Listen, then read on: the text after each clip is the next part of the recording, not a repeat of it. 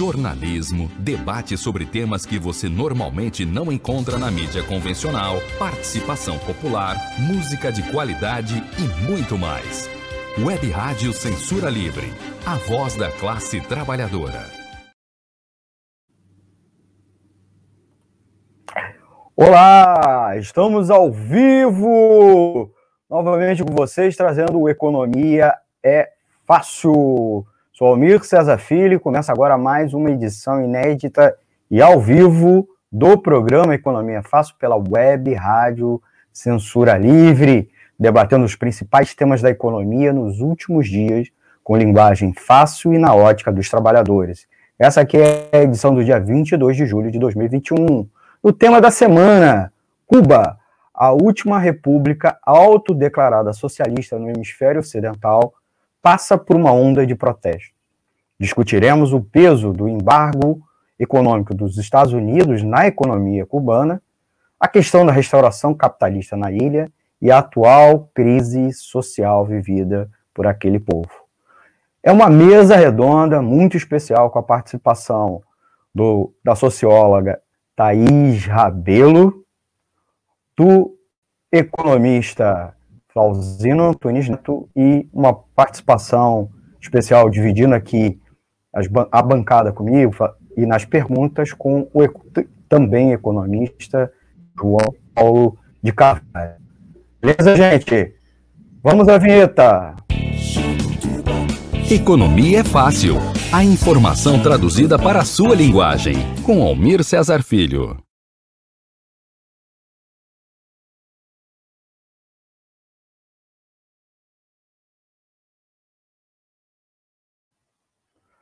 Opa, não sei se a vinheta entrou legalzinho aqui, que deu um, um. Beleza, beleza. Vinhetinha já passada, convidar vocês a se inscrever aqui no canal, dar seu like, dar seu like. A gente informa vocês, meus amigos e minhas amigas, que estamos transmitindo tanto pelo Facebook quanto pelo YouTube. E é claro, você pode acompanhar a programação da Web Rádio Censura Livre, direto do nosso site, o www.clwebradio.com. Lá você acompanha reprises e reapresentações de programas, se informa com outras notícias e, é claro, botar aqui para vocês comentarem.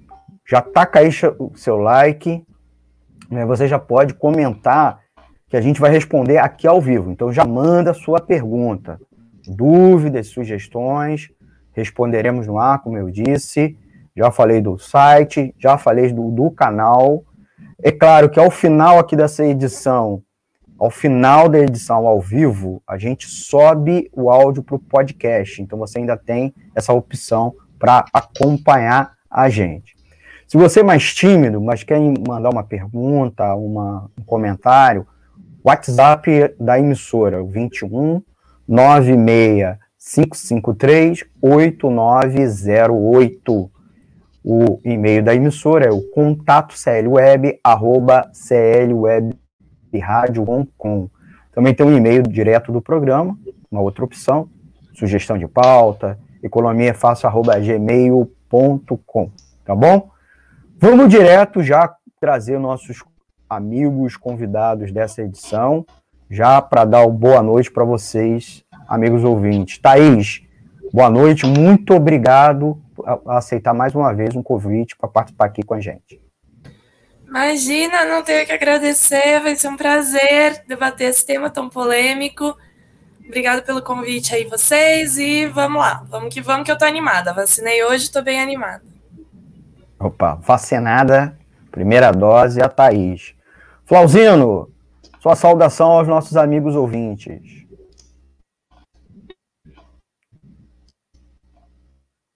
Travou, travou? Boa noite, Almir. Obrigado pelo convite. Estão me ouvindo? Estamos, estamos. Está dando uma congelada. Não. Acontece. Programa ao vivo e conexão via internet brasileira. Vou botar na tela o João, tá bom, Flauzino? Não, eu... Oi? Queria saudar todos que estão nos ouvindo pela internet e tal.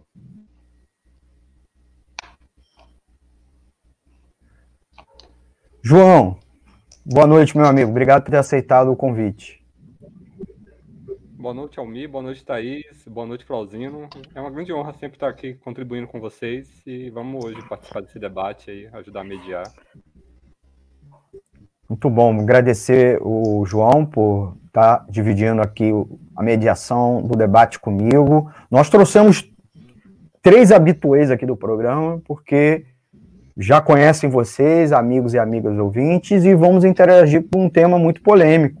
Essa semana mesmo, não, é, a, a, polêmica na equipe do programa levou à sugestão, justamente motivou a trazer esse, esse tema para debater com vocês.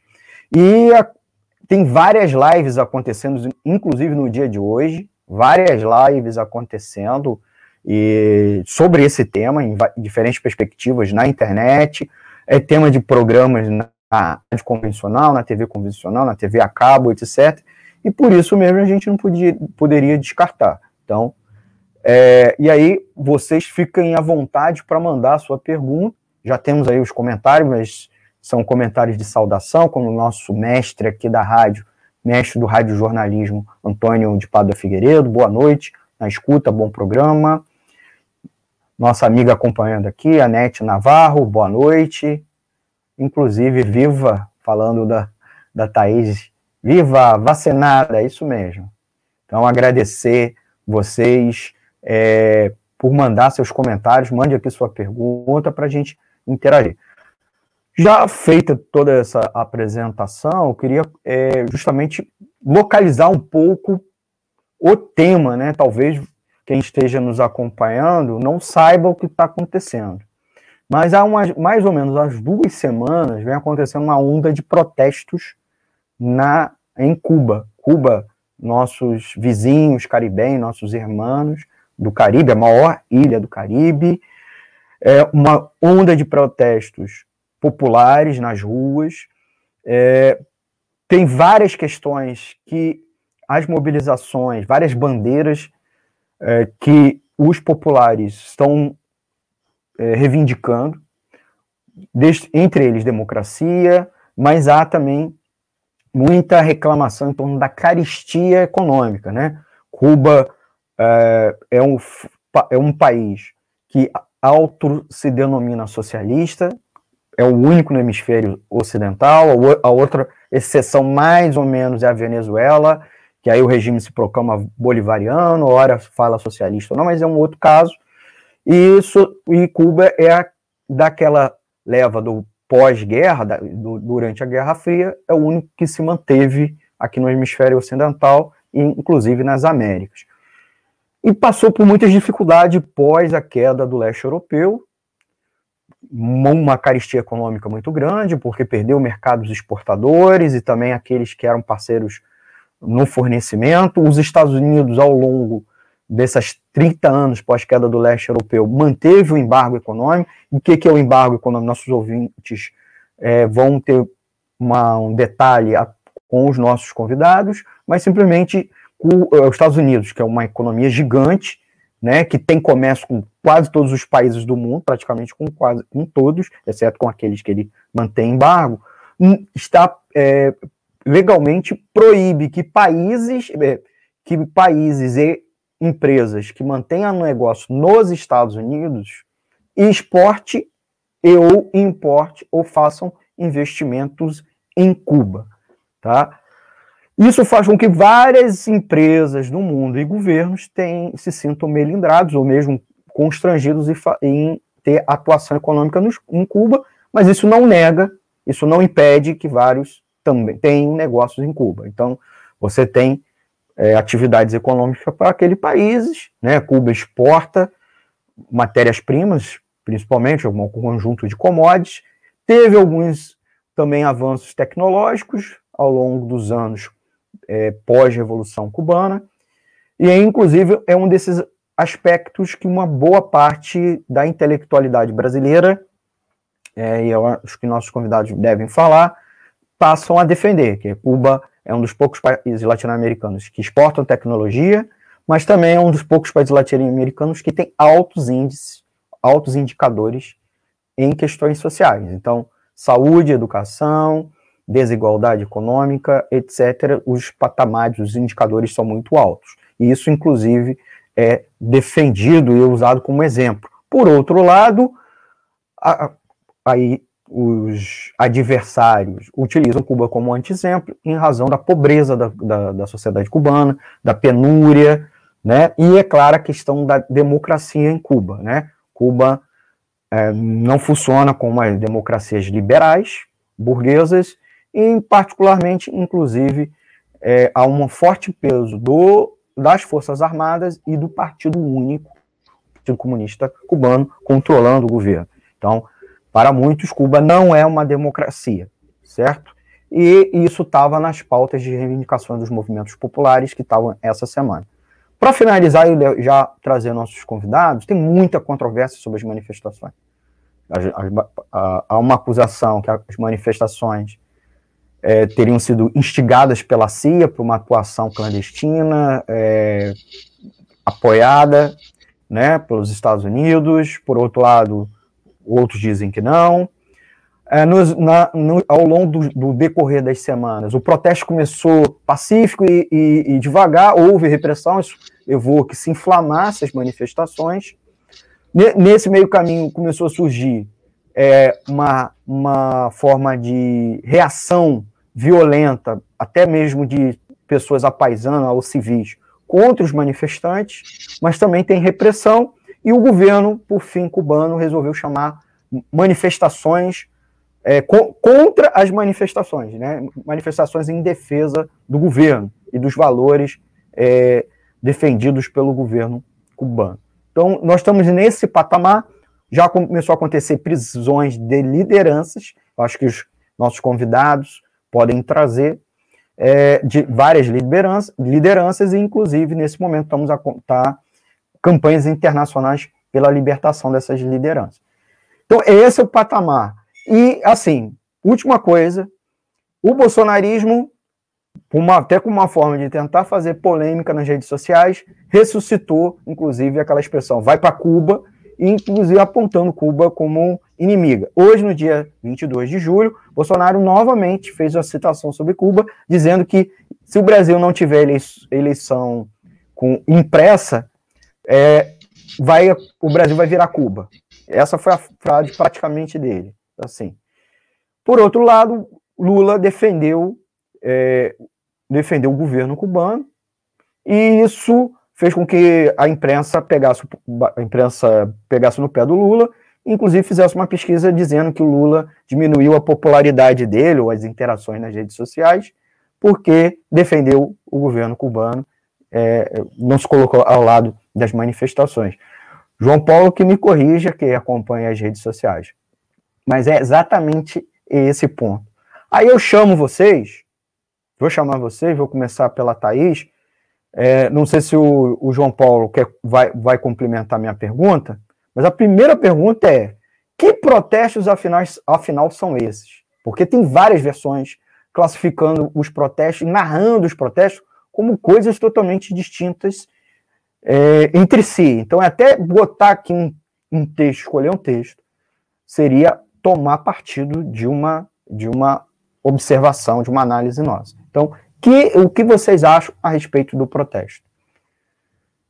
Vou, vou chamar a Thaís depois o Flauzino. Pode ser? João, quer complementar alguma coisa ou não? Não, me salvei só para talvez dimensionar o tamanho dos protestos, né? Porque tem muita dúvida sobre a, real proporção que, tem, que esses protestos estão tendo na, em Cuba. Talvez seria tá um foco também nisso aí. Muito bem. Convido aí a Thaís, a primeira. Oi, desculpa, Beleza, Thaís. Vamos, não, tranquilo, vamos responder. É... Bom, os protestos começaram no dia 11, né, domingo. Uh, é, como, como o João disse, tem um problema sair em Cuba que as informações que saem da ilha. É, bom, tem muita coisa que vaza por rede social, e daí quem vai postar sobre os protestos é quem é a favor, quem é contra, quem tem opinião, né? É, e muita informação, como é, o regime da ilha não é. não tem liberdade de expressão, é, as informações acabam. Você tem pouca fonte segura, você não tem muitos jornais super estabelecidos que você já confia, já, já conhece, já concorda lá, e que dá uma fonte de informação em algum mais ou menos neutra, mais ou menos factual. É, então, a maior parte da informação que a gente recebe é muito filtrada, ou pelo governo, ou pelos gusanos de Miami, né? Que é a burguesia, a burguesia, ou principalmente os descendentes da burguesia cubana originária lá, que a partir da Revolução em 59 fugiram para Miami e que hoje são bem integrados à burguesia dos Estados Unidos. Então, realmente, é um problema de mencionar essas coisas. Mas, é, conversando com gente é, que mora em Cuba ou que mora no Brasil e, e tem origem cubana, tem contatos lá tal, o que dá para afirmar categoricamente é que são os maiores protestos, pelo menos desde a década de 90. É, muita gente, inclusive, acha que é maior do que os protestos do maleconaço da década de 90. É, e tem um, um, elemento interessante que os protestos iniciaram é, nos bairros populares né, no, nas, nas cidades e bairros populares de Havana. Então, a primeira cidade que teve protesto foi Santo Antônio de los Banhos, nome esquisito, mas é o nome da cidade, que é uma cidade da região metropolitana de Havana, vamos colocar assim, né, um Osasco de Havana, sei lá. Então, é, a gente sabe que, a, que teve origem numa região popular. E daí, a maior parte das informações é isso, é filtrada e desencontrada. Então, acho que todo mundo que tentou acompanhar deve ter visto, né? É, gente mostrando que tinha uma bandeira dos Estados Unidos nos protestos para falar que eram protestos organizados pela CIA e gente mostrando que tinha uma bandeira do Fidel em outro protesto para mostrar que era um protesto de esquerda é, filtrando tudo isso e tentando mediar as informações, a conclusão que, que eu tenho, que, que o PSTU, do qual eu faço parte tal, que a gente entende, é que são protestos de base popular, é, que principalmente a partir do irrompimento do protesto tem sim um, um interesse de setores ligados aos Estados Unidos para influir nesse protesto, mas a gente acha importante não negar a base popular e a necessidade dessas pessoas. Uma última coisa sobre essa caracterização dos protestos, eu acho importante a gente voltar um pouquinho para trás entender que a partir de 1 de janeiro, 1 de janeiro foi o dia zero, segundo o próprio governo cubano, que eles implementaram um, é, um plano econômico de unificação das duas moedas que havia, é, aumentou o salário mínimo de Cuba, mas retirou os subsídios à cesta básica é, e abriu, facilitou, é, teve diversas medidas para facilitar investimento estrangeiro e para facilitar é, empreendimentos dos próprios cubanos. É, mas o fato é que assim o saldo geral tem estimativas que, que estimam 160% de inflação também informações muito filtradas, mas assim o que se tem de concreto é que a inflação subiu muito, o salário real desvalorizou muito. Parece estar tá sendo uma versão um pouco agravada do meio parecido com o plano real no Brasil, talvez, entendeu? Que para estancar para é, para estancar a inflação, para estabilizar a moeda, é, você recorreu à desvalorização do salário de maneira brutal. Então, isso explica por que muita gente nos protestos está reclamando de fome, né? É, porque não, Cuba já tem dificuldade de produzir e comprar produtos fora do país, por causa do embargo, que a gente vai falar depois. Mas, para além disso, nessa situação imediata, você tem um plano econômico aí que, é, que teve muita desvalorização dos salários. Então, isso explica os protestos em grande parte.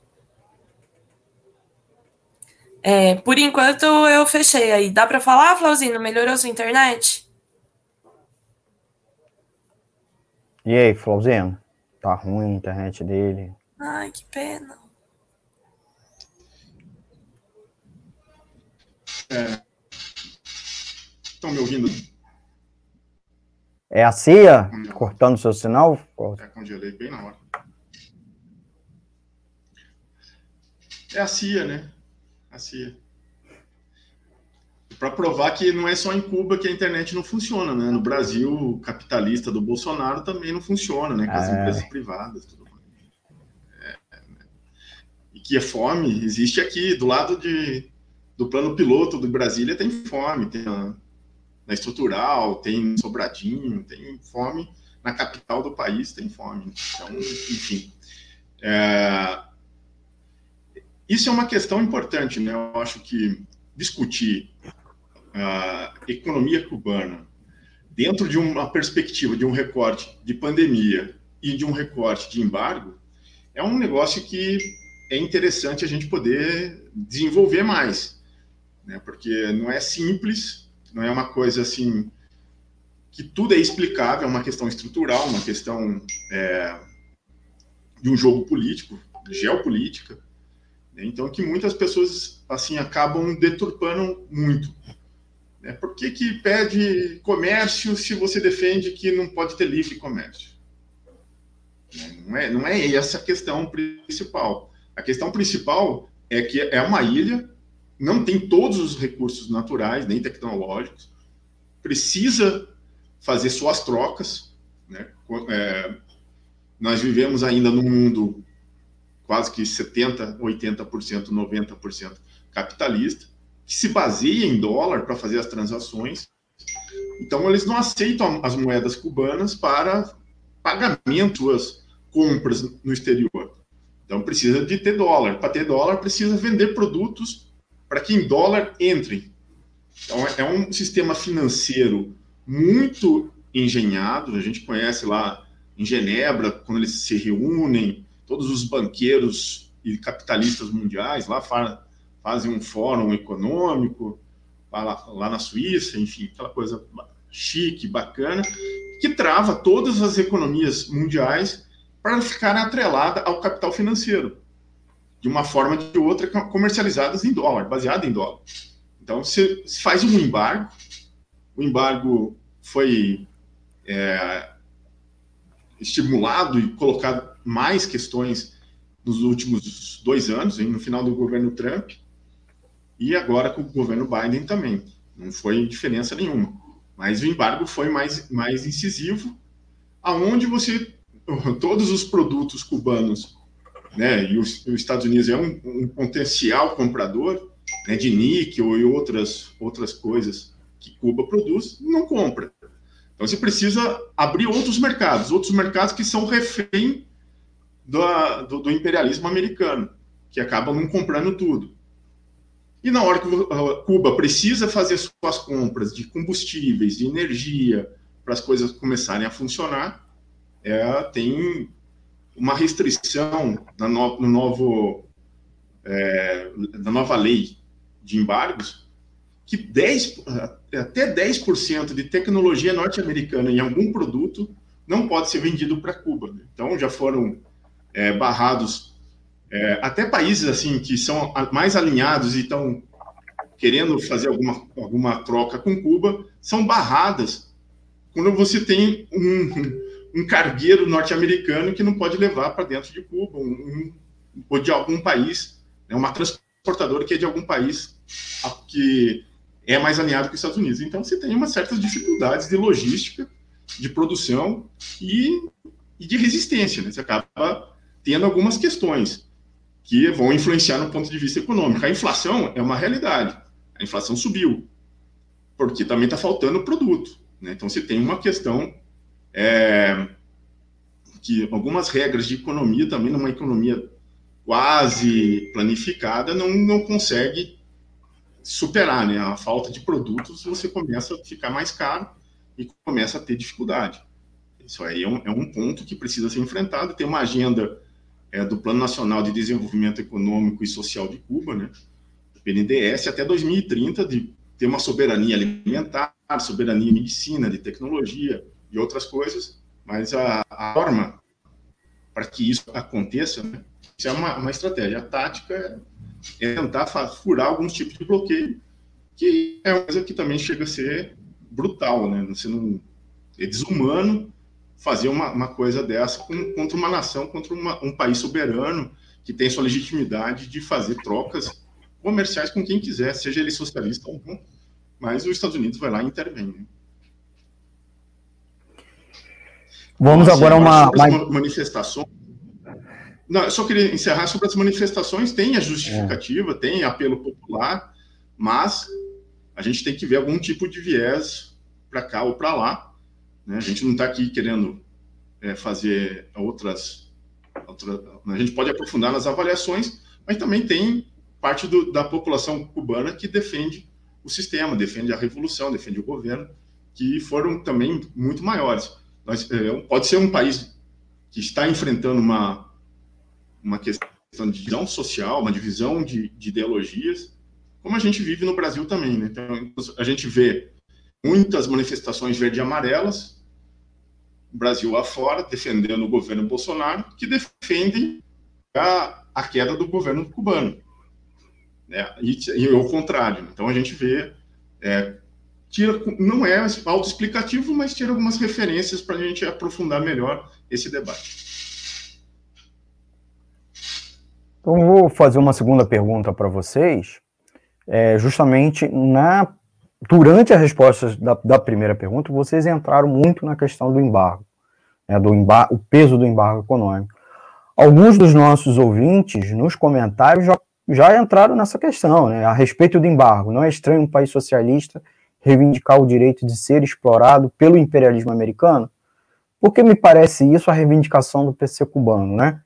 Já que é, importação e exportação para os Estados Unidos não pressupõe algum grau de exploração. É, também o Dirley Santos, boa noite. É importante debate. É preciso apoiar o povo cubano que sofre com o imperialismo e com a restauração capitalista. Uh, então, diante disso, é, qual é o peso do embargo econômico justamente para a atual caristia que Cuba vivencia? A gente sabe, como vocês mesmos é, mencionaram, que durante o governo Trump houve um, um, incremento no embargo econômico que tinha passado por uma, uma etapa de redu, redução durante os dois mandatos do presidente dos Estados Unidos, é, Barack Obama. Então, o quanto isso pesa atualmente na economia cubana a questão do embargo. Mas veja, no passado recente, Cuba já teve também situações de arroxo no embargo. Então, o que está acontecendo de diferente dessa vez do que no passado, né? É, ou mesmo diante desse embargo, que faz com que a, a, sociedade, é, a sociedade cubana passe por uma penúria maior. João, você quer complementar com alguma coisa? Não, eu acho que você colocou bem, fez bem a questão. Eu só queria lembrar que, uh, apesar de nós estamos, nesse momento, está tendo um, um maiores manifestações, já no final do ano passado já começou a ter alguma manifestação em Cuba. É, inclusive ficou muito famoso um manifesto de, de artistas, né, chamado 24N, que também já, já apontava problemas econômicos, né, a caristia, a falta de alimentos, e a reclamação com relação à liberdade de expressão também, né? Só para fechar o assunto do primeiro bloco, mas vamos em frente. Uhum. E agora, quem responde primeiro? Vamos inverter? Ou, ou vai Thaís? Ou quer ir, Thaís?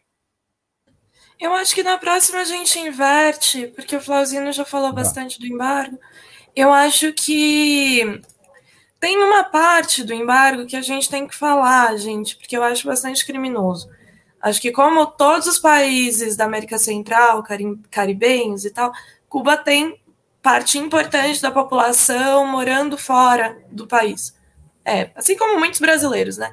E o embargo impede que é, a população cubana que vive nos Estados Unidos envie dólares para Cuba, para sua família, né? Para né, mandar um dinheiro ali para o seu pai, para sua mãe, para seu irmão. É, isso, assim, gente, é, é, vergonhoso, é vergonhoso, porque é o, direito do, é o direito do trabalhador de ajudar a sua própria família. Além disso, eu acho importante entender é, como funciona esse embargo, né? Porque é isso, os Estados Unidos, é, eles só podem arbitrar sobre as empresas que atuam no, no território americano. Mas eles falam, não, qualquer empresa que comercie com Cuba não pode ter negócios com os Estados Unidos. Então, as grandes multinacionais, as grandes empresas do mundo inteiro, que em algum nível também exportam para os Estados Unidos, também tem comércio com os Estados Unidos, não querem investir em Cuba. Elas falam: não, o risco de investir em Cuba é muito alto, porque eu posso perder o mercado americano, que é imenso. E isso faz o, o bloqueio ser é, importante em condições normais de temperatura e pressão. Assim. Principalmente porque é, ele vai reduzir quem pode, é, quais empresas, quais multinacionais vão poder pôr dinheiro em Cuba é, e vai é, restringir o, a oferta de compradores, a oferta de vendedores para Cuba, né? Então, se Cuba, Cuba precisa importar é, petróleo, fontes de energia, é, e como as empresas não podem, não, não querem é, negociar com Cuba por causa do embargo, Cuba acaba tendo que tem muito tem pouca oferta, né? Pouca opção de, de para compra de petróleo. É, e esse petróleo acaba saindo mais caro. Tem o lance do cargueiro mesmo, que o Flauzino falou. Isso colocado, assim, para limpar um pouco o terreno. Uh, ainda assim, tem estratégias que diversas empresas utilizam para ter negócios em Cuba ou financiar ou é, é, vender coisas para Cuba. É, sei lá, um exemplo é a Ambev, por exemplo, multinacional de bebidas, é muito importante aqui no Brasil. É, ela tem uma subsidiária em Cuba. É, isso implica que ela vai ter que, ela, essa subsidiária lá tem que ter sócios cubanos, normalmente pessoas que são em carne com a burocracia, e que através dessa relação ela consegue é, produzir e exportar para Cuba sem prejudicar o resto dos negócios dela. De toda forma, é um risco que a Ambev está tocando, porque isso pode prejudicar os negócios do, do, do conglomerado como um todo. É, então, tem, estratégia, tem estratégias, né? É, tem estratégias e tem uma coisa que eu acho muito interessante, que é um, um desespero, uma pressão muito grande do mundo inteiro para que os Estados Unidos superem o embargo.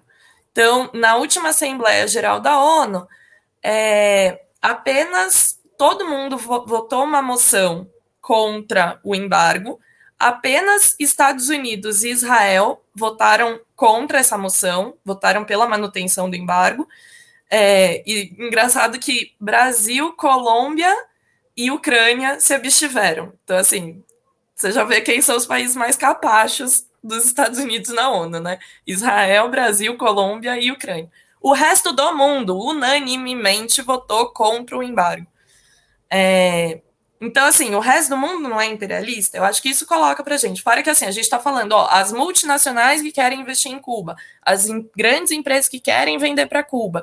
Essas pessoas estão sendo impedidas pelo embargo. Mas, assim, a próprio fato dessa questão estar tá sendo colocada, é, eu acho que dá uma dica para a gente de que o investimento. Eu, eu, eu entendo que, mesmo um país socialista no mundo capitalista, se é que isso pode existir, mas eu entendo que um país socialista no mundo capitalista precisaria de comércio, sim. Mas o fato do que está sendo colocado, da, do, de todo o debate vir, do fato de que grandes multinacionais e grandes empresas não podem investir e comerciar com Cuba, já mostra que é, tem um processo ali de, de exploração dessas empresas, grandes empresas, grandes multinacionais em Cuba, que elas investem e, e extraem lucro dali. Então, eu acho que isso é, um, é importante para a gente entender o embargo, é, o quanto ele é sério, o quanto ele é criminoso, o quanto ele isola os Estados Unidos. E eu acho que isso vai ser importante para a gente ir entendendo o caráter da economia cubana. É, uma última coisa, assim, o embargo é muito funcional para os Estados Unidos, né?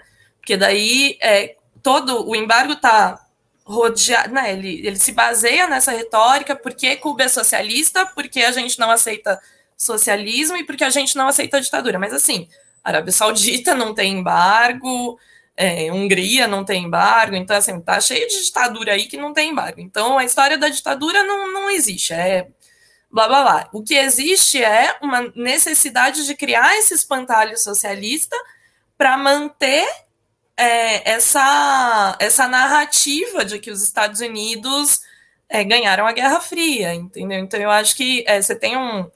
esse embargo aí, ele economicamente ele é disfuncional até para a burguesia americana, para uma parte dela, pelo menos, é, mas ele serve para orientar as narrativas, tanto americana quanto do próprio regime cubano, né? Que daí pode pôr a culpa de tudo que eles fazem de errado no, no embargo.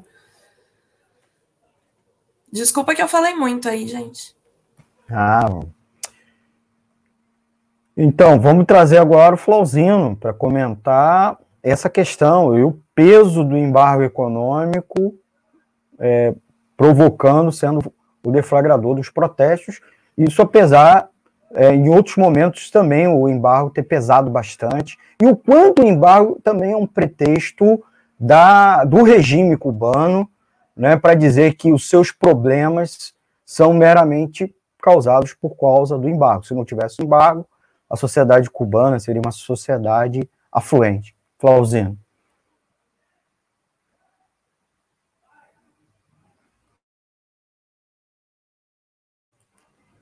Flauzino, seu microfone, tá? A pergunta é interessante. Eu liguei o microfone agora. Estão me ouvindo? Ou eu caí? Não, estamos te ouvindo bem. Pode ir lá, Flauzino. Manda ver. Ah, que bom, que bom, que bom. É, é o seguinte, se você for é, pesar durante os 60 anos de embargo, muita coisa mudou de 59 para cá, né? É, a gente tinha um, até então um mundo dividido em dois polos, onde tinha algumas certas alternativas de, de, de comércio, de transação e tal, né, com a própria leste europeu, ou com a União Soviética, ou com China, enfim, com qualquer outro tipo de, países não alinhados né, com os Estados Unidos, né, porque você eh, tinha países também neutros, né, como a Suíça, que sempre ajudou, de alguma maneira, a, a economia cubana. Agora, com o fim da Guerra Fria, com, de 90 para cá, as coisas foram apertando e foram aumentando. De 2019, é, é, peraí, nos anos, durante 60 anos, é calculado quanto de prejuízo o governo e, e o país de Cuba teve com, o embargo. Chega à ordem de 144 trilhões de, reais, de dólares. Só, só no ano de 2019 para o ano de 2020 foram 5 bilhões a mais. Né? Então, porque o aperto foi maior. E você tem, assim, uma coisa interessante. Vários bancos suíços não puderam fazer é, transferir as doações de, alguma, de algum outro organismo mundial para salvar alguma coisa em Cuba. Né? Então, não puderam fazer essa transferência. Então, o embargo, ela é, ela é muito pesado, está sendo pesado. A narrativa americana precisa disso. E eles estão influenciando, porque eles não admitem ter, ter perdido uh, dentro do quintal deles que é a América Latina e Caribe, é o quintal dos, dos Estados Unidos, do imperialismo deles, né?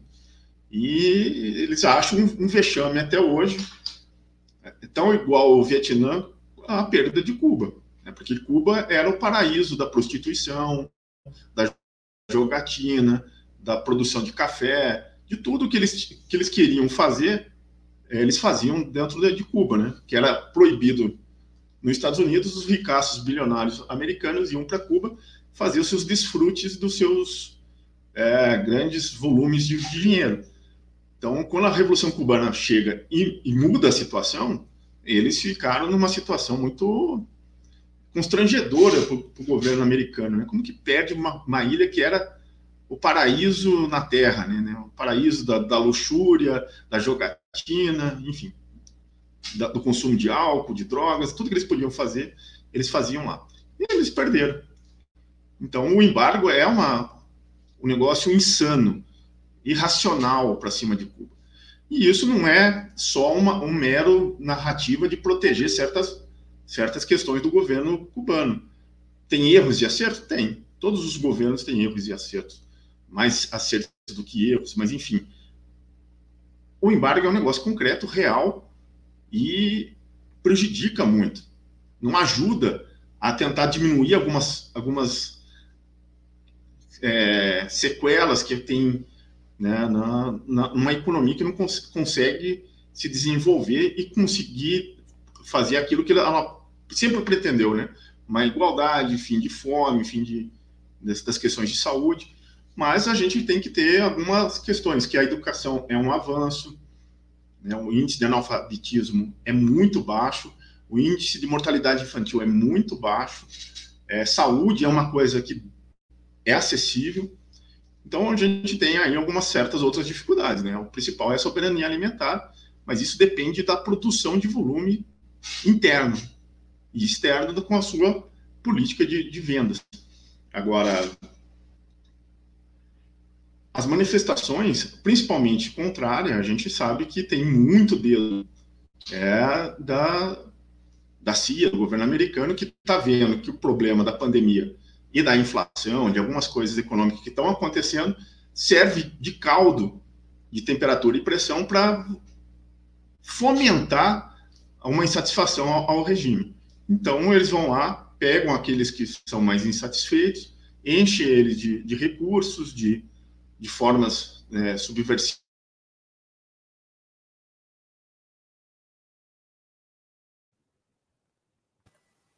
Travou. Caiu a conexão? Congelou?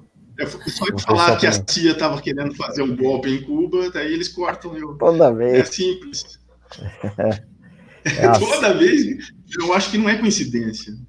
Bom, enfim, tá aí tá, tá sendo assim, o lastro da, da minha oratória aqui essas quedas da internet quando eu falo é. mal da CIA. Então é isso. Então, Posso fazer um complemento, complemento às falas? Sim, e logo depois a gente vai para o comercial. Fala, João, pode falar, por favor. Não é porque hoje à tarde o Biden anunciou novas medidas de bloqueio à China, inclusive a, a Cuba, né? Inclusive dificultando ainda mais a remessa de, de dólares por residentes americanos ao, ao, ao povo cubano, né? Aos, aos familiares cubanos. É, e assim, de, já fazendo um link talvez com, a próximo, com o próximo bloco, é, mas sem tomar muito tempo, a, a, Cuba, uma das facetas da, da crise econômica cubana recente é justamente a falta de divisas, né? E a, o turismo passou a ser durante os últimos, as últimas duas décadas uma atividade muito central para a economia cubana. Com a pandemia isso cessou e e o governo cubano está tendo dificuldades com recursos, com dólares. E para completar, eles tomaram, uh, no final do ano passado, eles realizaram uma, uma, reforma econômica, né, que é uma reforma monetária, mas tem reforma cambial, tem uma reforma tributária também, uma série de reformas que eles fizeram no final do ano na economia, que sofreu também com a falta de divisas. Mas a gente pode entrar isso no próximo bloco, já que você, eu sei que você está apertado aí para seguir adiante. Muito bem, muito bem, João. Eu, antes de ir para o intervalo, eu queria mandar um abraço para vários dos nossos ouvintes que estão nos acompanhando. Tem os que é, postaram comentários, eu já botei na tela, mas eu queria mandar um abraço para aquele que deu um like, né? Mandou um, um, joinha, deu um joinha ou um coraçãozinho. Então, é, queria agradecer a audiência ao Edson Pimentel, o Daniel Macedo, o Alexandre C. Florentino, é, e o, não, o Renan Rebelo e o Antônio de Pádua Figueiredo também deram o seu like, mas também deixaram o comentário. Então, eu queria agradecer a eles, pedir o like de vocês e dizer que nós já vamos ao intervalo e já voltamos em menos de dois minutinhos, tá bom? Com o intervalo é para a gente divulgar as campanhas financeiras para manter né, a Web Rádio Censura Livre. Web Rádio Censura Livre, a voz da classe trabalhadora. Já voltamos. Para manter o projeto da Web Rádio Censura Livre, buscamos apoio financeiro mensal ou doações regulares dos ouvintes, já que não temos anunciantes. Seu apoio é muito importante para nós. Você pode depositar ou transferir qualquer quantia na conta do banco, Bradesco, agência 6.666, conta corrente 5.602-2, CNPJ 32 954 696 barra 0001 81. Seja um apoiador regular e ouça nosso agradecimento no ar durante a transmissão de nossos programas. Peça à sua entidade de classe, sindicato ou associação a participar da rede de apoiadores com participação em nosso espaço, em nossa grade. E os apoiadores recebem prestação de contas mensal. O nosso muito obrigado. Web Rádio Censura Livre, a voz da classe trabalhadora.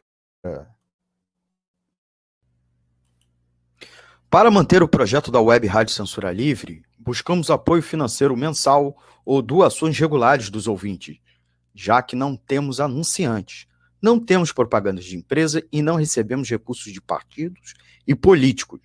Seja um apoiador regular e ouça nosso agradecimento no ar durante a transmissão de nossos programas.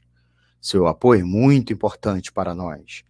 E os apoiadores recebem prestação de contas mensal temos uma vaquinha virtual permanente. Para apoiar, acesse aqui https dois pontos barra barra apoia.c barra CL Web Rádio. O nosso muito obrigado. Web Rádio Censura Livre, a voz da classe trabalhadora.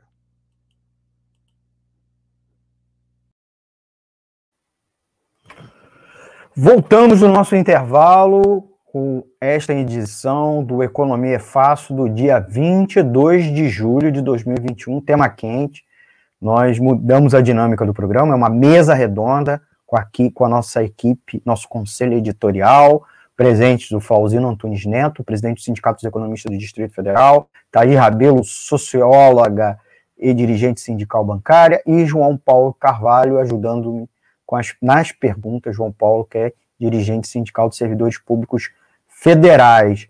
Nós vamos por mais uma pergunta, é a nossa terceira pergunta, chave. Muita gente nos comentários, é, postados tanto no nosso, no nosso canal do YouTube quanto na nossa página do Facebook, giram em torno de algumas questões como a, a economia socialista cubana. Tá? Então, o que, que eu queria perguntar para vocês? Cuba foi uma economia que estatizou nos, ao longo dos anos 60, estatizou boa parte da economia, né, principalmente as grandes empresas, a grande propriedade fundiária, fez uma reforma agrária é, e também comércio exterior, então implantou né, planejamento centralizado, etc. Foi uma sociedade de transição ao socialismo, né, uma sociedade planificada. Contudo, ao longo dos anos 90, nos anos 2000, passou por algum processo de abertura econômica, que muitos chamavam de regime especial, e que é considerado por muito uma parcela da esquerda, inclusive, como uma restauração capitalista. Né? Então, voltou a surgir na economia cubana um forte papel das multinacionais e mesmo de uma burguesia começou a surgir lá. É aí que vem a questão. A direita brasileira acusa Cuba como um anti-exemplo, né?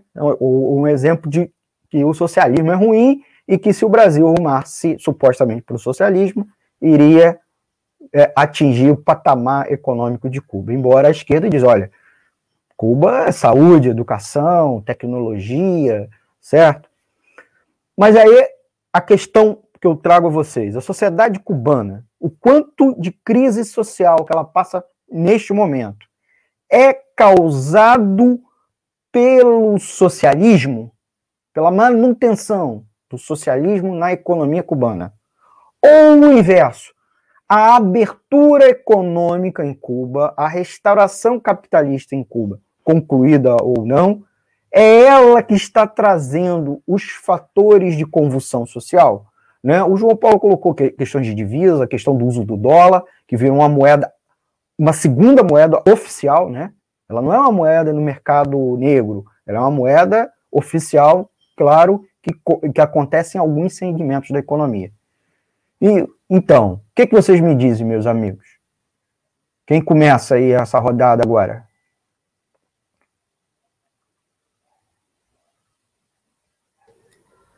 Não, é, o Flauzino não, ligou o microfone dele, então eu começo. Eu entendo assim, até respondendo o Anis perguntou, né, que, sobre a relação do embargo com a estatização das empresas americanas em Cuba. É, o embargo, a primeira onda de embargo começou nesse processo mesmo. Cuba fez uma revolução que a princípio nem era uma revolução de caráter socialista, que rumasse ao socialismo, era uma revolução anti-imperialista, inclusive quando teve a revolução em Cuba, o primeiro país que o, que o Fidel Castro visitou foi os Estados Unidos, tentou manter boas relações lá, mas é, dada inclusive a polarização, isso em 59, né, faz tempo, e dada a polarização do momento ali entre União Soviética e Estados Unidos da Guerra Fria, é, a pressão econômica americana sobre a ilha foi aumentando cada vez mais, então não aceitou negociar a, a estatização das empresas americanas, impôs uma primeira onda de embargo, e naquela época Cuba tinha com quem comerciar, né? Tinha a União Soviética e alguns países não alinhados, como o Flauzino, inclusive, iniciou o debate. É, e nesse sentido, o regime cubano foi cada vez mais se espelhando no regime da União Soviética.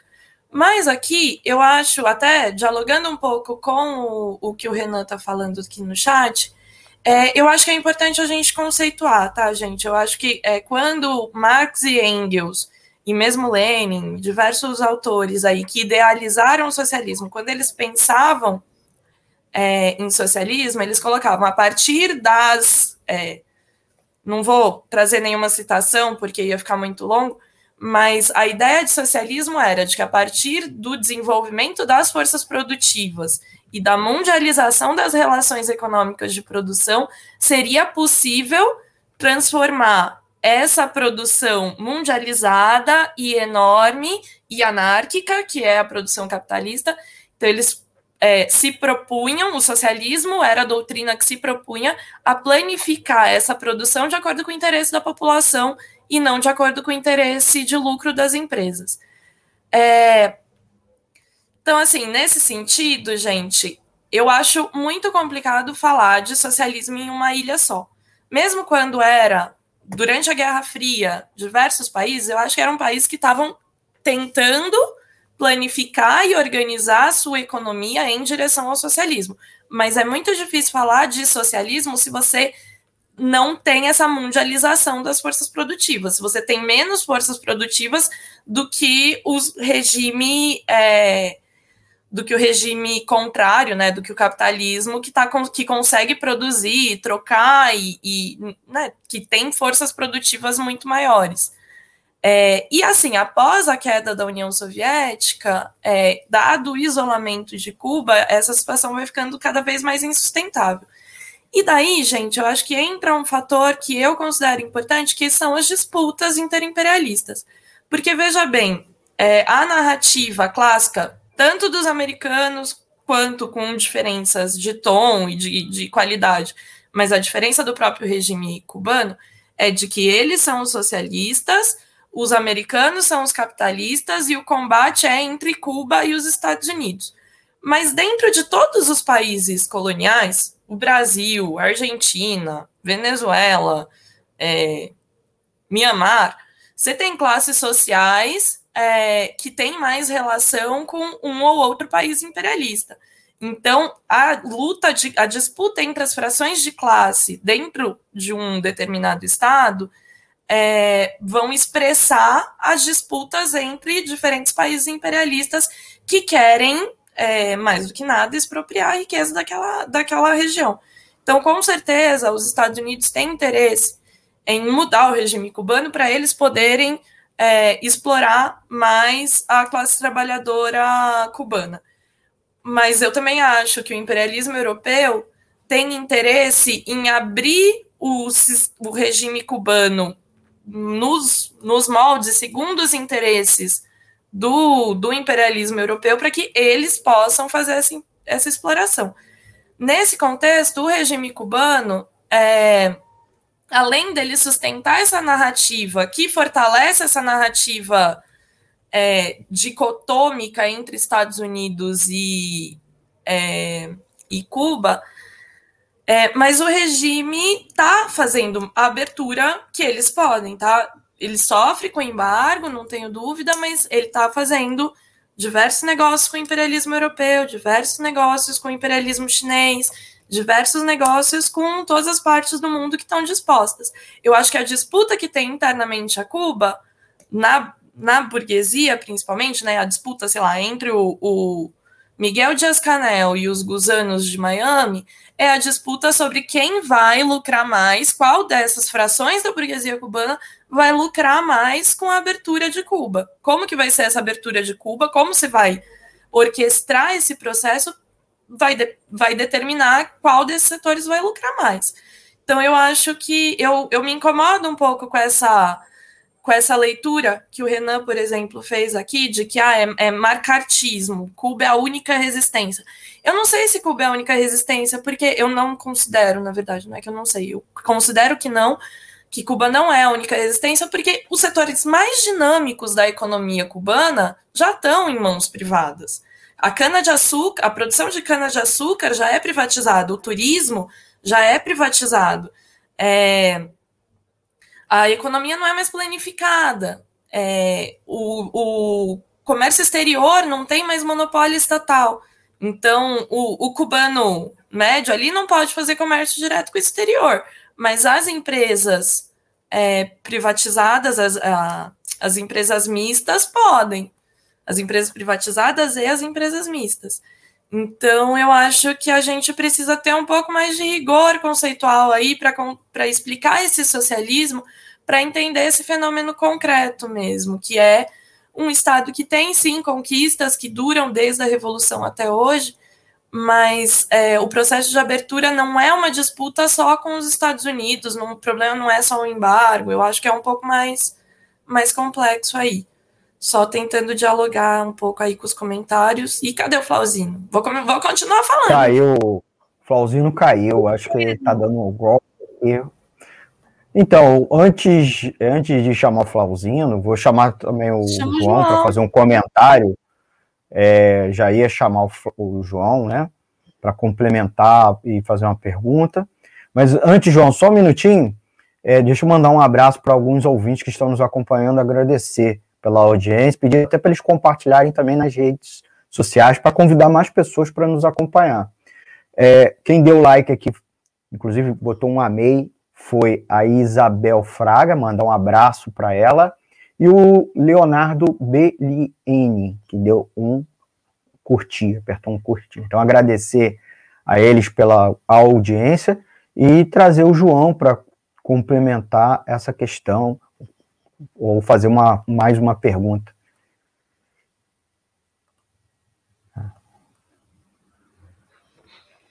Não, só o que eu tenho para complementar é falar que esse processo ele segue, né? ele foi, ele começou na década de 90, ele foi aprofundado a partir do governo do Raul Castro, né, com a, com a desburocratização de algumas atividades e com incentivo à atividade, à iniciativa privada. Inclusive, recente, é, conta dos protestos, muita gente tem lembrado que tem salientado o quanto se tornou difícil abrir cooperativas em Cuba em contraposição à facilidade que você tem em abrir empresas privadas, negócios privados, até mesmo pequenos negócios, e como isso mexe com a solidariedade cubana, que sempre foi uma coisa que foi defendida pelo próprio Fidel no início da Revolução, né? Que, e, e isso tem reflexos sobre culturais, né? Uh, e eu queria aproveitar esse, lance, esse gancho ah, para fugir um pouco do tema da economia, talvez, não sei se tem tempo, mas era para perguntar um pouco sobre a, democracia em Cuba, né?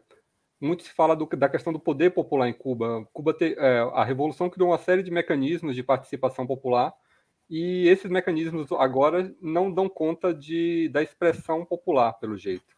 Né? E isso tem também sido motivo para para as manifestações, né? Como o povo não consegue, pelos meios oficiais, se fazer ouvir, eles têm ido para a rua para protestar. Não sei se tem tempo, a gente já está quase chegando no final. O, o Flauzino. Opa, o Flauzino voltou. Você consegue falar, Flauzinho? Era a sua vez. Você perdeu a pergunta do, do João, mas. Você consegue falar? Já fala e se despede, porque sua internet está instável. Então, é, a gente pede para. Alô, alô. Ixi. Os que nos ouviram, que fizeram pergunta, que comentaram. Infelizmente, eu estou sendo boicotado pela internet americana e tudo mais. Então, agradeço. Espero que o meu possa estar participando. Não, não, responde e se despede, porque eu estou falando, já faz numa toada só. Eu não sei nem qual era a pergunta.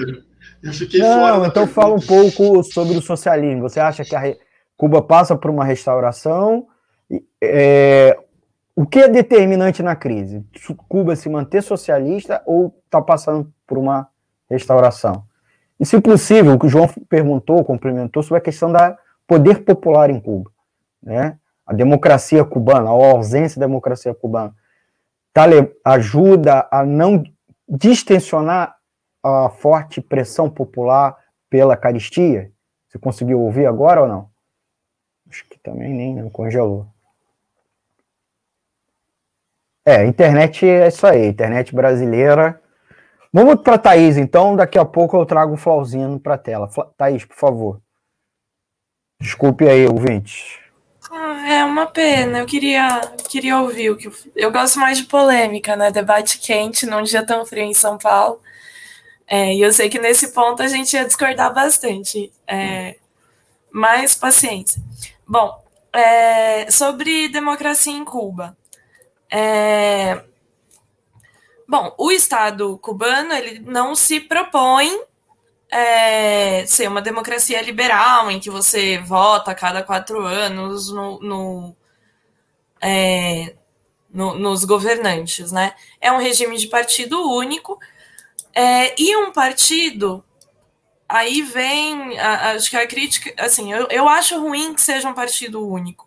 Eu acho, inclusive, que isso abre espaço para que as críticas ao regime, que são críticas populares, legítimas, é, apareçam como. É, às vezes até para o próprio crítico, ele se identifica, ele, porque ele está em conflito com o regime cubano, ele se identifica com os Estados Unidos.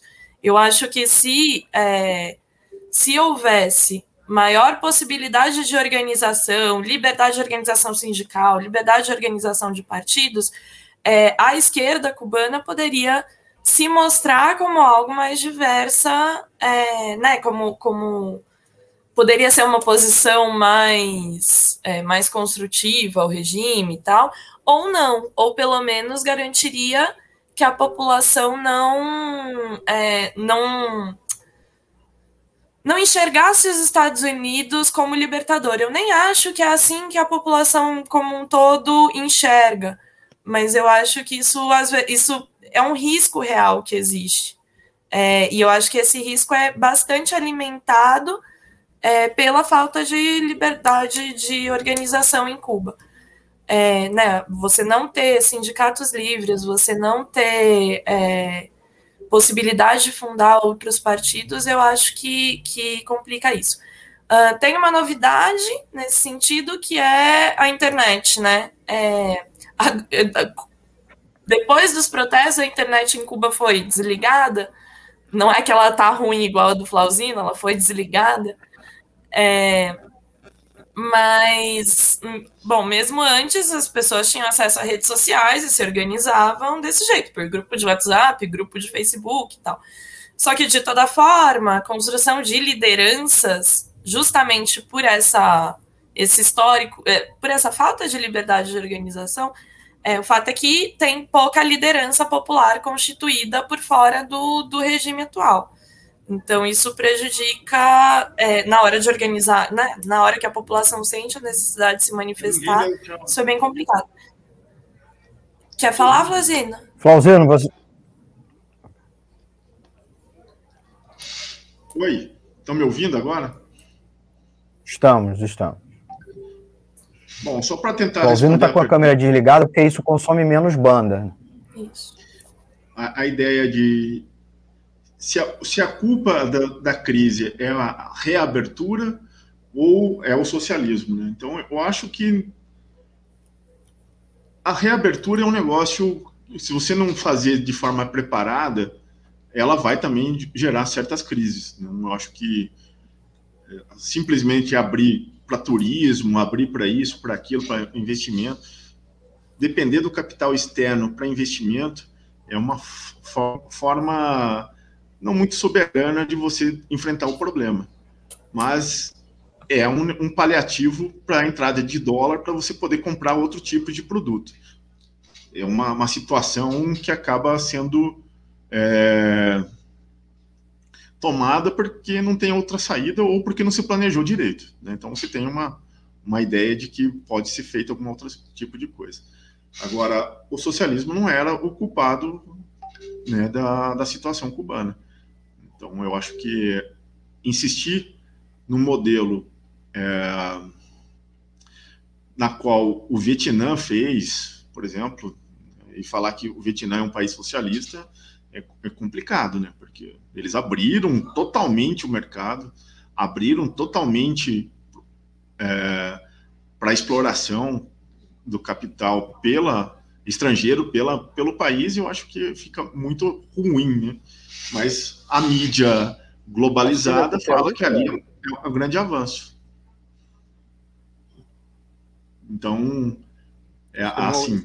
Agora, falar de democracia. Aí... Hã? Não escutou minha pergunta? Era outra pergunta? Não, que você. Dado o que você está falando, você acha a China socialista ou não? Você ouviu, Fábio? Hum, não.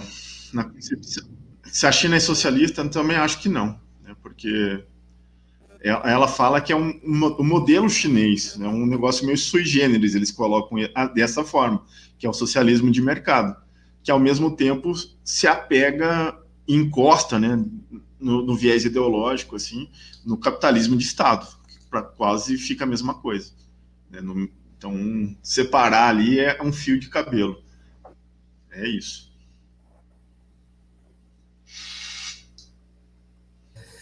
Só um comentário. Fazer uma última. Ah, Fala, não, pode falar. Por favor.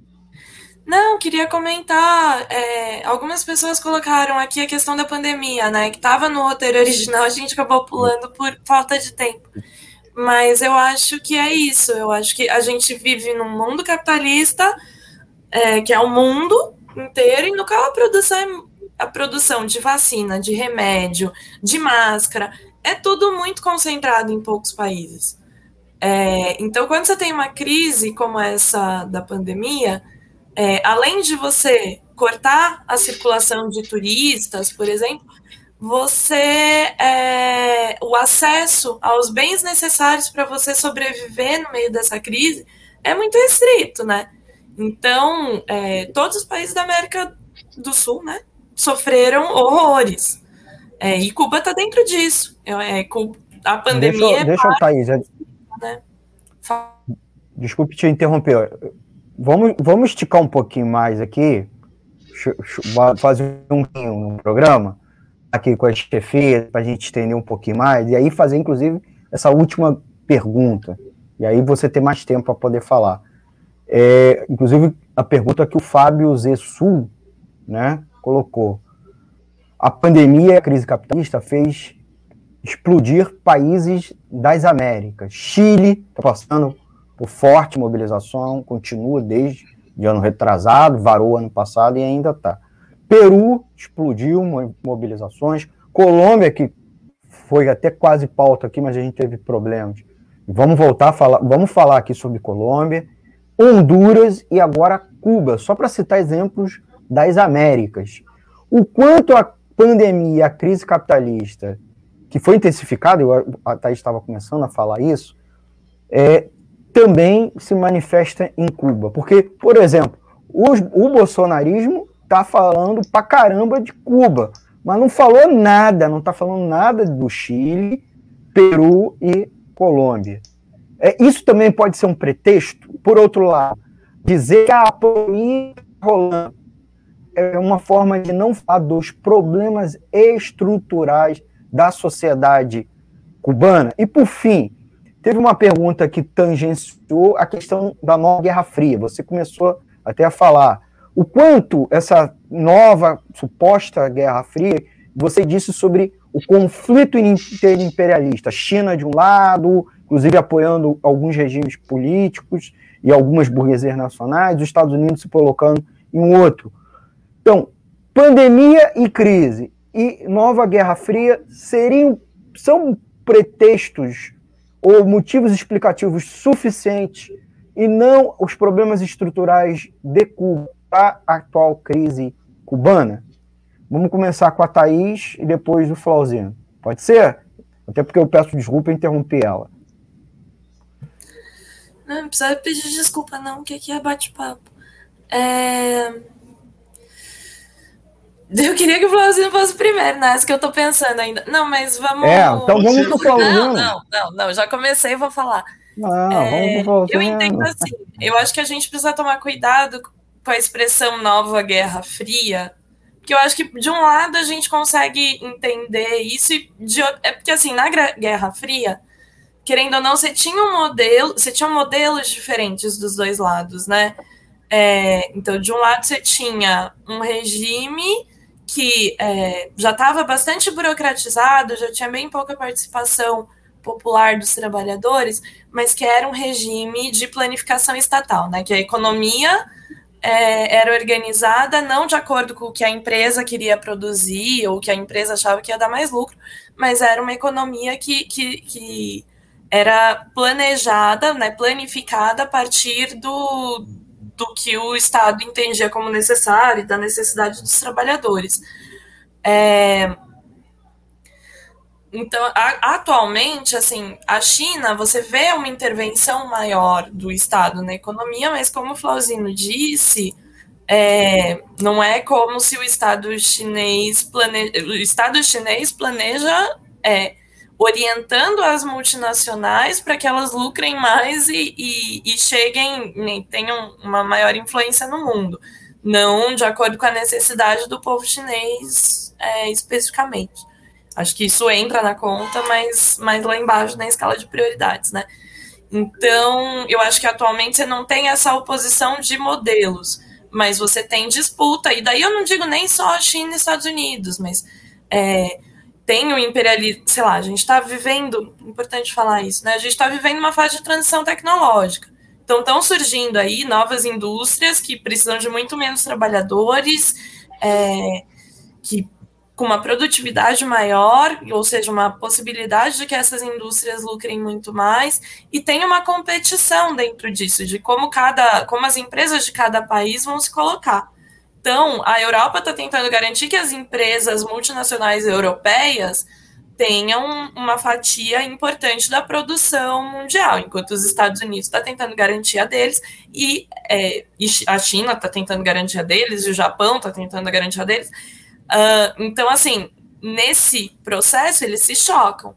Eu acho que Cuba é uma expressão disso. Outros, outras revoltas importantes que aconteceram desde a crise de 2008 são uma expressão disso. Tipo, é, Ucrânia é uma expressão clara disso. Né? Não vou me aprofundar aqui porque dá outro podcast, mas, outro programa, mas não. Mas é, tem essas disputas. E eu acho isso importante para a gente entender que não é só Cuba versus Estados Unidos, mas é Cuba tendo por trás Europa, China é, e um monte de gente que investe lá.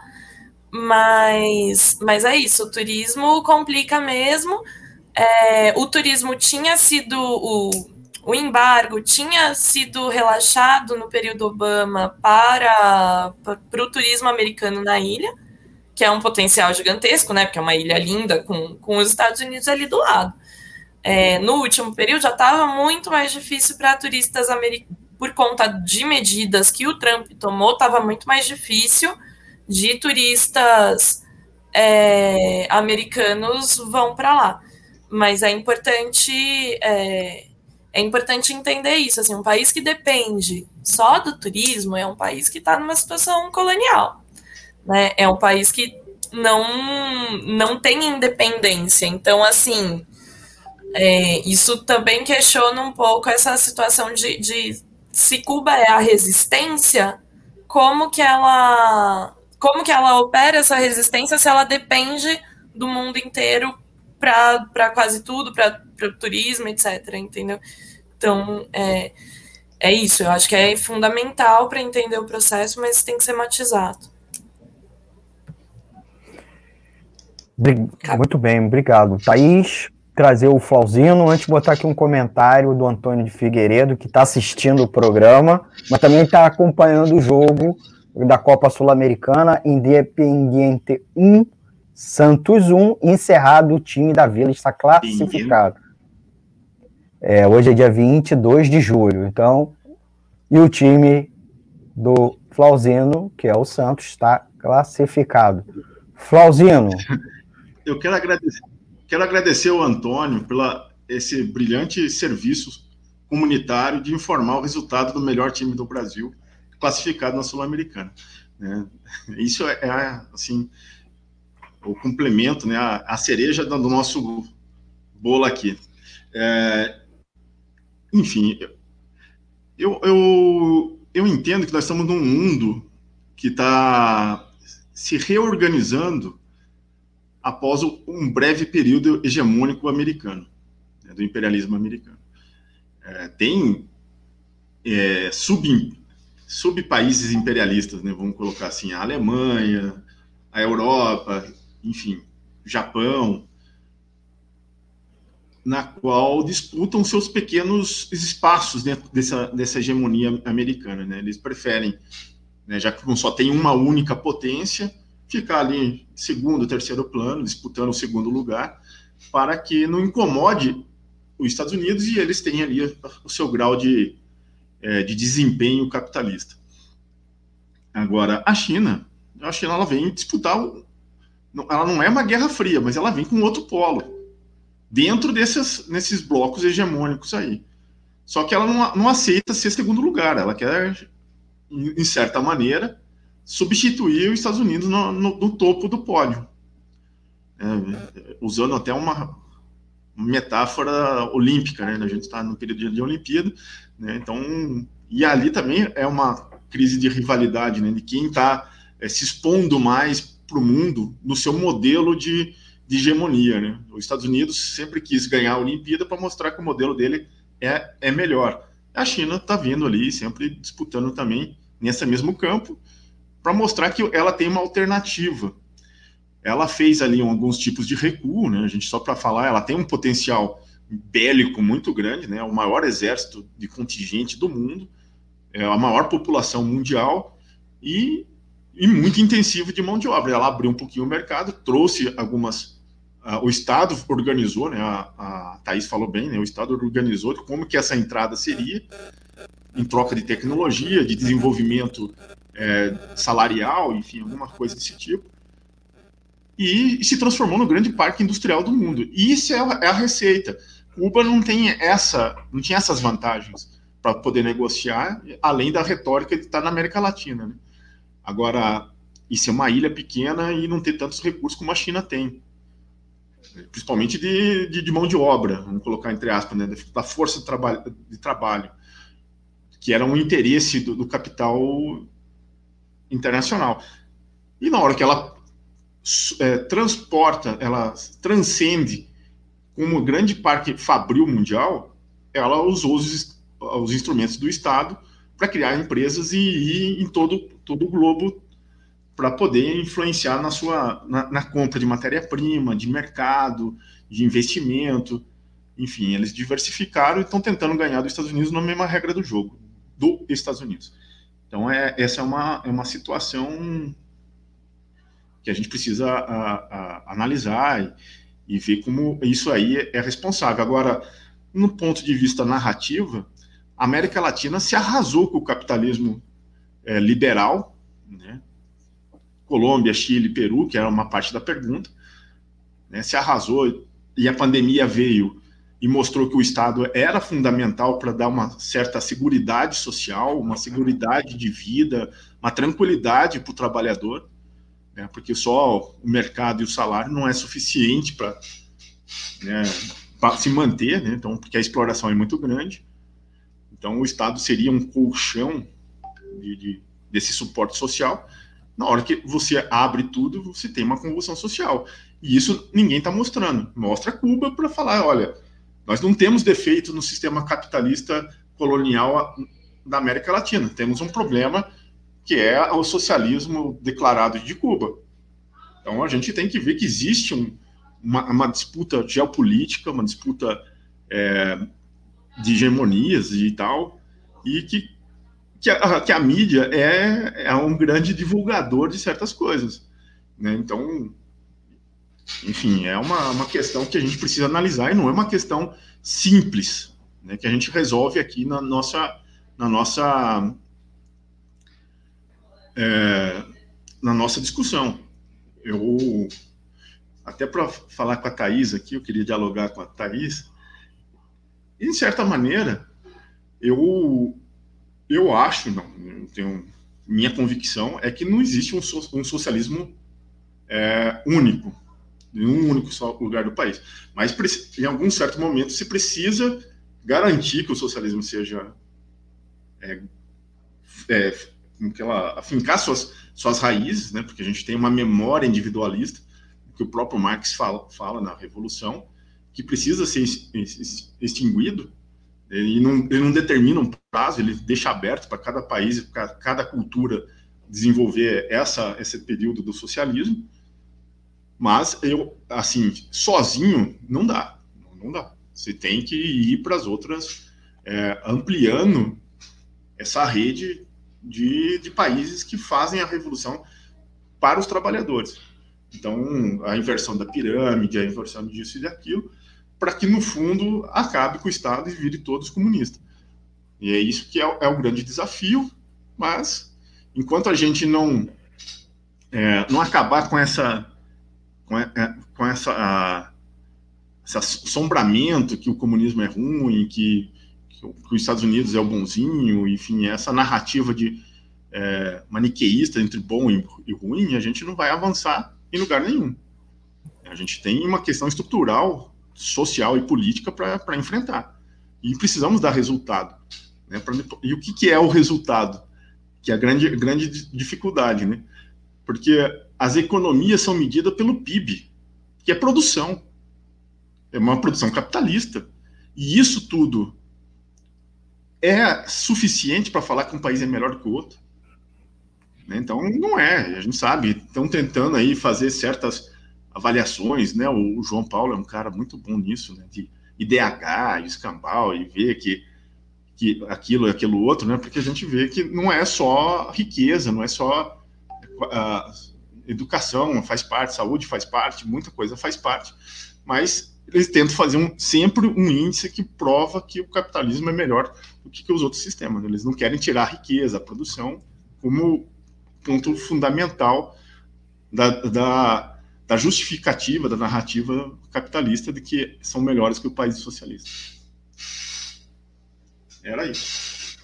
Então, agradecer o Flauzino, agradecer a Thaís. Eu queria é, já ir para os finalmente, trazer o, o João Paulo, o João Paulo fa trazer, é, falar uma, seu último comentário, sua última observação, inclusive antes dos convidados, porque aí é, ter, eles teriam tempo para responder. Agradecer o João Paulo, João Paulo economista, dirigente sindical dos servidores públicos federais. Agradecer por dividir aqui a bancada comigo e ajudar na mediação desse debate. João.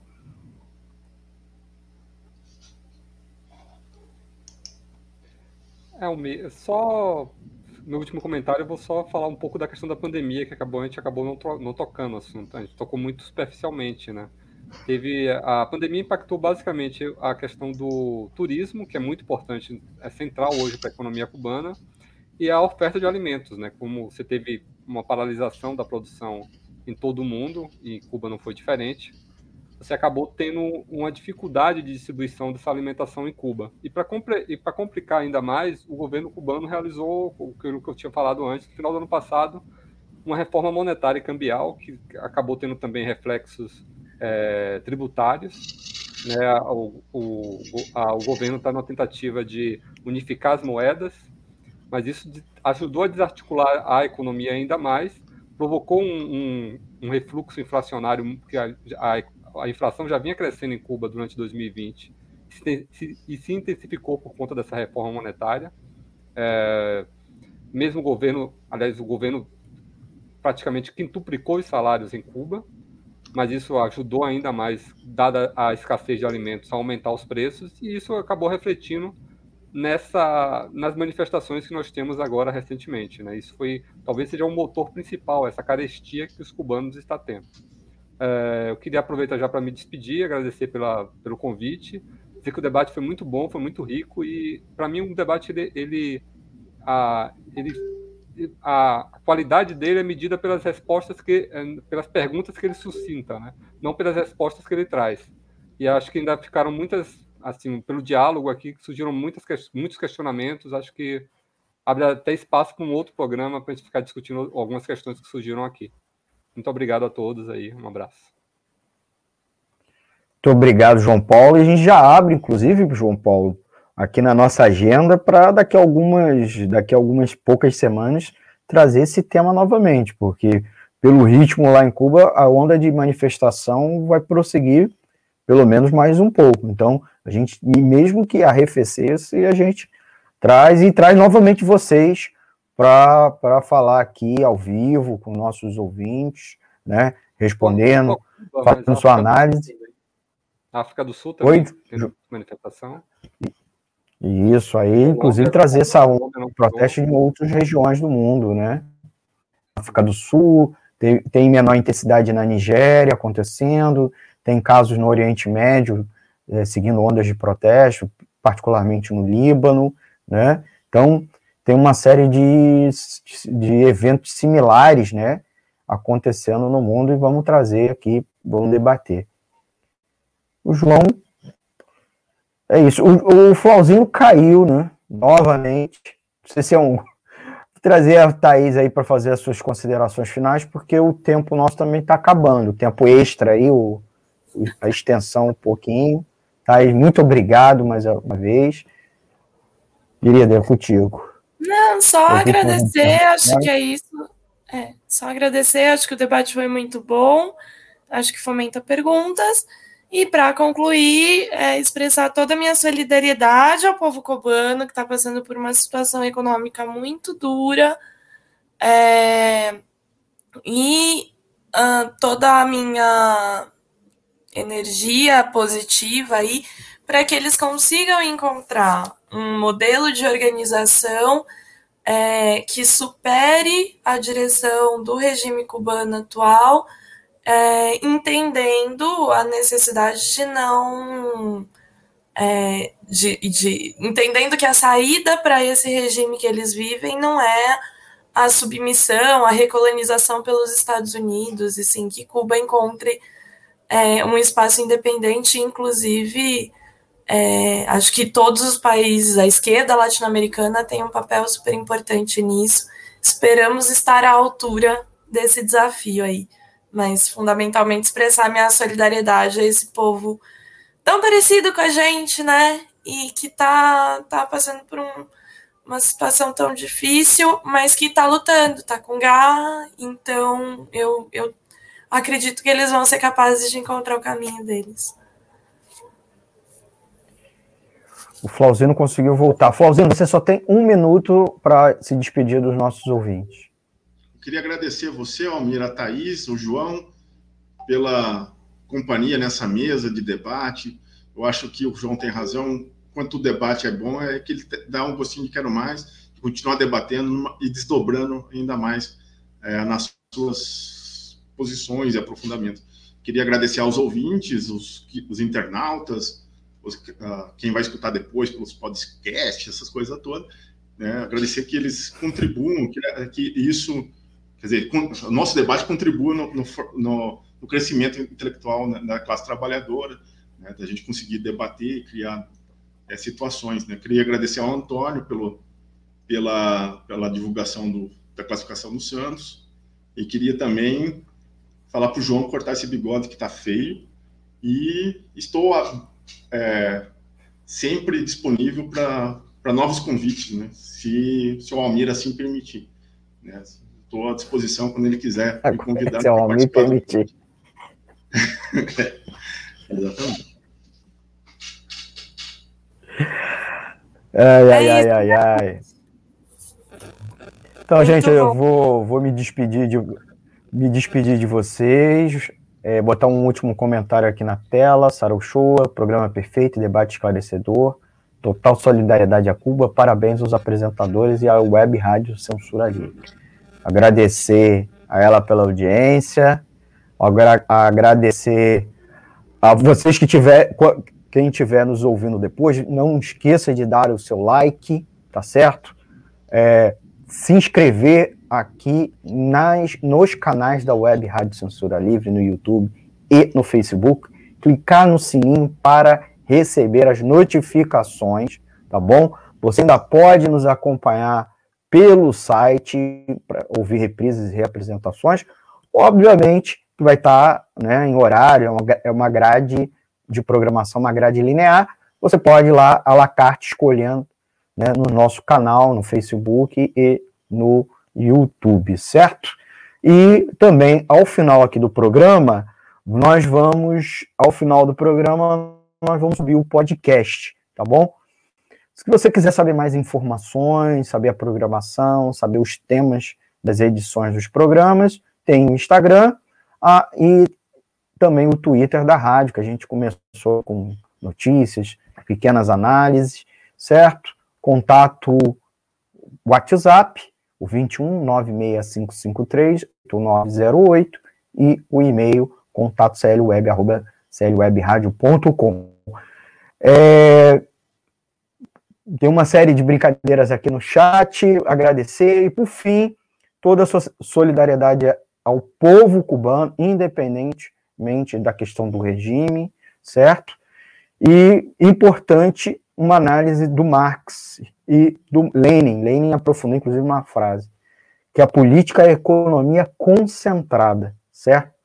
A, é, a solução do problema, do problema cubano vai se resolver no plano da política, certo? E na possibilidade do povo cubano organizar, né, ou reorganizar sua produção através da gestão popular e não burocrática da, dos seus meios de produção. Essa é uma questão chave central. Planejamento democrático para atender às necessidades e assim a gente resolve o problema das possibilidades. Tá bom?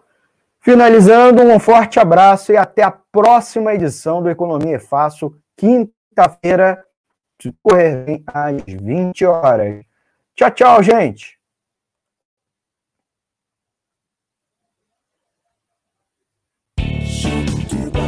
Economia é fácil. A informação traduzida para a sua linguagem. Com Almir Cesar Filho. Jornalismo, debate sobre temas que você normalmente não encontra na mídia convencional, participação popular, música de qualidade e muito mais. Web Rádio Censura Livre, a voz da classe trabalhadora.